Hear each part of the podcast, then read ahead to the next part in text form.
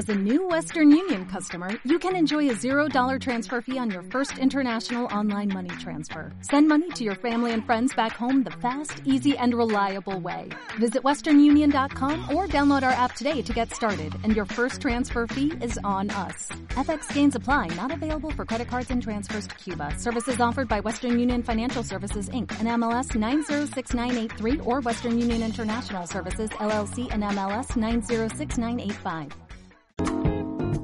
Comenzamos nuestro viaje informativo y nos vamos para Chile para ver qué dejó una jornada histórica en la que el pueblo chileno finalmente logró enterrar la constitución y la pesada herencia de Pinochet. Con un aluvión de votos que superó el 78%, se aprobó el plebiscito para elaborar una nueva constitución, una de las principales demandas de las multitudes que irrumpieron en las calles en octubre del 2019. Por un porcentaje similar, también se decidió que el órgano que la redacte sea una convención constitucional, o sea, conformada 100% por constituyentes electos, y no una mixta que contemplaba un 50% de actuales legisladores. La constitución de 1980, impuesta a sangre y fuego durante la dictadura, implantó un modelo neoliberal que privatizó y mercantilizó prácticamente todo. Si bien tuvo varias reformas, nunca se modificó su columna vertebral y gracias también al llamado de pacto de transición, Chile se convirtió en uno de los países más desiguales y represivos del mundo. En la noche del domingo una multitud salió a celebrar. La inmensa bandera que decía borrar tu legado será nuestro legado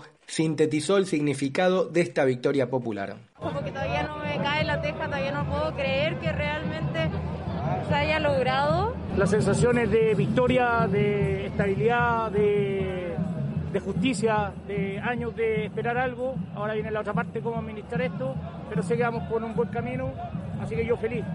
La verdad es que yo creo que todos los chilenos tenemos muchas aspiraciones, esperamos mucho de este cambio, pero por sobre todo eh, lo principal es la dignidad. Yo creo que logramos la dignidad que tanto buscábamos.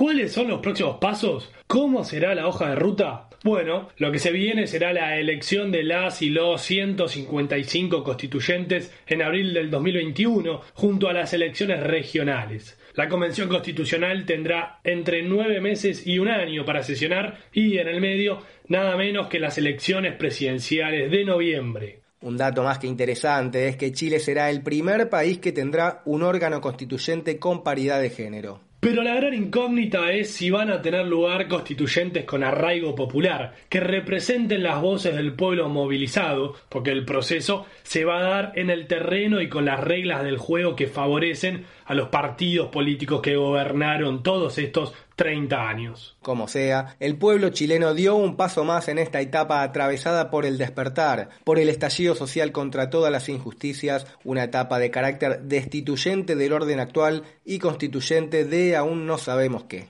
Una etapa de transición entre lo viejo que va muriendo y lo nuevo que empieza a nacer y como la revuelta que prendió la mecha fue iniciada y protagonizada por las pibas y los pibes, por las cabras y los cabros chicos, cerramos el panorama chileno con las palabras de Fernanda Mora, vocera de la Asamblea Coordinadora de Estudiantes Secundarios. Hola a todos y a todas. Antes de empezar quería mandarle un saludo a este programa al sur del río Bravo. En Chile, un año de que los estudiantes secundarios y secundarias saltamos los torniquetes del metro y se nos unió todo el pueblo en su conjunto un 18 de octubre en todo el país, después de casi cinco meses de que el pueblo no dejó de movilizarse sin parar y que lo único que logró frenar toda esta masividad fue el principio de la pandemia, el gobierno de Piñera, junto a su clase política con los partidos políticos institucionales, nos dieron como una solución un plebiscito. Como estudiantes secundarios y secundarias, sabemos que es una ganada del pueblo el poder cambiar la constitución de Guzmán y el dictador Pinochet pero a la vez vemos con desconfianza este proceso. No confiamos en esta clase política. Partidos políticos que aprobaron leyes represivas y que tienen a más de 2.000 compañeros presos políticos desde el 18 de octubre. El que haya ganado en este momento la apruebo, pero por sobre todo la Convención Constitucional demuestra que el pueblo no cree y no quiere que los partidos políticos institucionales les representen. Como estudiantes secundarios no nos conformaremos con migajas. Queremos cambiar este sistema, acabar con la explotación de los trabajadores y trabajadoras, y sabemos que la única forma es seguir organizándonos nuestros territorios.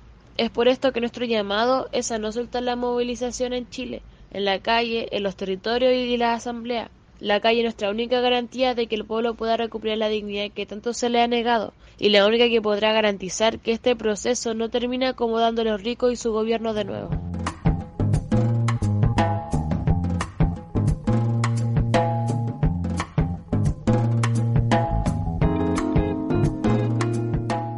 Te proponemos ahora cruzar el río Bravo. Nos vamos para el norte para analizar las elecciones presidenciales de este martes en los Estados Unidos, obviamente en clave latinoamericana. El manejo de la principal potencia económica y militar se dirime entre la reelección de Donald Trump o el regreso de los demócratas de la mano de Joe Biden. Durante la campaña, la política hacia América Latina casi no tuvo presencia. Trump y Biden mostraron diferencias en los asuntos internos, se tiraron con de todo en los debates, pero hicieron pocas menciones sobre sus políticas hacia la región. Ambos candidatos coinciden en la ofensiva para derrocar al gobierno de Venezuela. Durante estos cuatro años, Trump comandó varios intentos fallidos, impuso la autoproclamación de Juan Guaidó y profundizó el bloqueo económico contra el pueblo venezolano. No muy distinta se espera que sea la posición de Biden, quien fue vicepresidente de Obama, aquel que catalogó a Venezuela como una amenaza inusual y extraordinaria para los Estados Unidos. Donde puede haber alguna diferencia es en relación a Cuba, teniendo en cuenta que Trump dio marcha atrás con los acercamientos que se habían alcanzado durante la presidencia de Obama y que Biden promete retomarlos. ¿Qué implicaría la reelección de Trump o un triunfo de Biden para América Latina?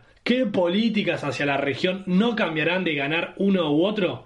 Nos lo responde el periodista y analista internacional Pedro Brigger. Un saludo para la gente que hace el programa al sur del Río Bravo. Por supuesto que hay mucha expectativa en todo el mundo para saber qué va a pasar el martes en las elecciones en Estados Unidos. Para América Latina también es muy importante, como siempre. Seguimos siendo el patio trasero de Estados Unidos, aunque lo digan públicamente o no lo digan públicamente. Aunque digan que ya la doctrina Monroe no está más vigente o aunque digan que la doctrina Monroe sí está vigente. A Estados Unidos siempre le importa América Latina, que es su patio trasero, aunque en los debates presidenciales eh, de los candidatos, por lo general, no se mencione América Latina. ¿Qué puede cambiar? Trump seguiría la misma línea, imponiendo su gente en prácticamente todos los organismos y con una fuerte ofensiva en contra de China. Creo que una presidencia de Biden puede ser un poquito más ligera, no tener los, los modos tan grotescos, de hecho no impusieron nunca a nadie al frente del, del BID, e incluso Obama trató de tener un trato con, con América Latina progresista, que no estaba en sintonía con, con Obama e incluso conviviendo con Chávez. Me parece que una continuidad de Trump va a ser un duro dolor de cabeza para América Latina, principalmente para Venezuela y para Cuba que están en las miras y hay que ver qué pasa con Bolivia. Biden podemos pensar que, que va a tener una actitud un poquito más complaciente en algunos temas y creo que los modos, y los modos en política también son importantes. Un cambio de tono respecto de América Latina también va a ser importante. Creo que si gana Biden va a haber una sensación de alivio, como para, bueno, recomenzar a tejer el vínculo de otra manera, salvo por supuesto para Bolsonaro, que apuesta abiertamente a que gane Donald Trump.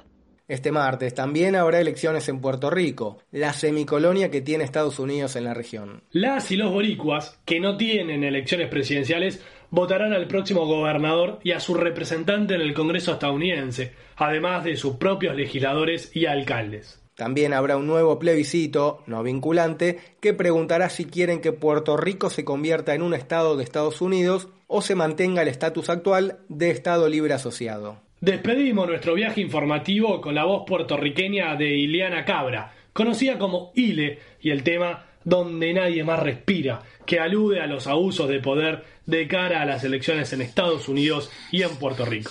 Se veían a lo lejos con aire de Salvador.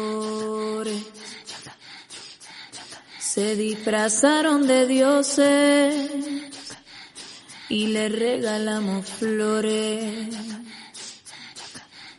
Pero yo no veo vida, yo veo una muerte lenta, un silencio que aniquila sin que nadie se dé cuenta.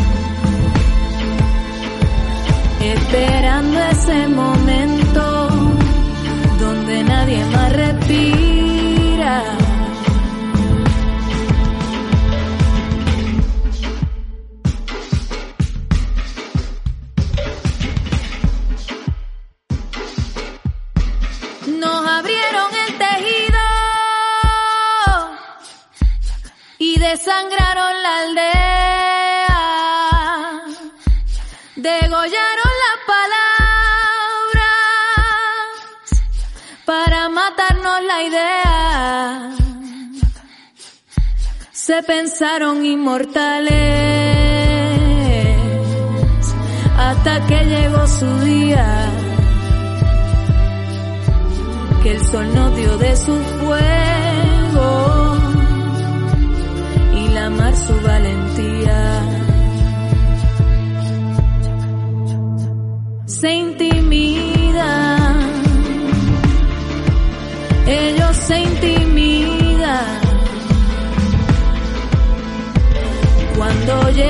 Ese momento de ponerlos de rodillas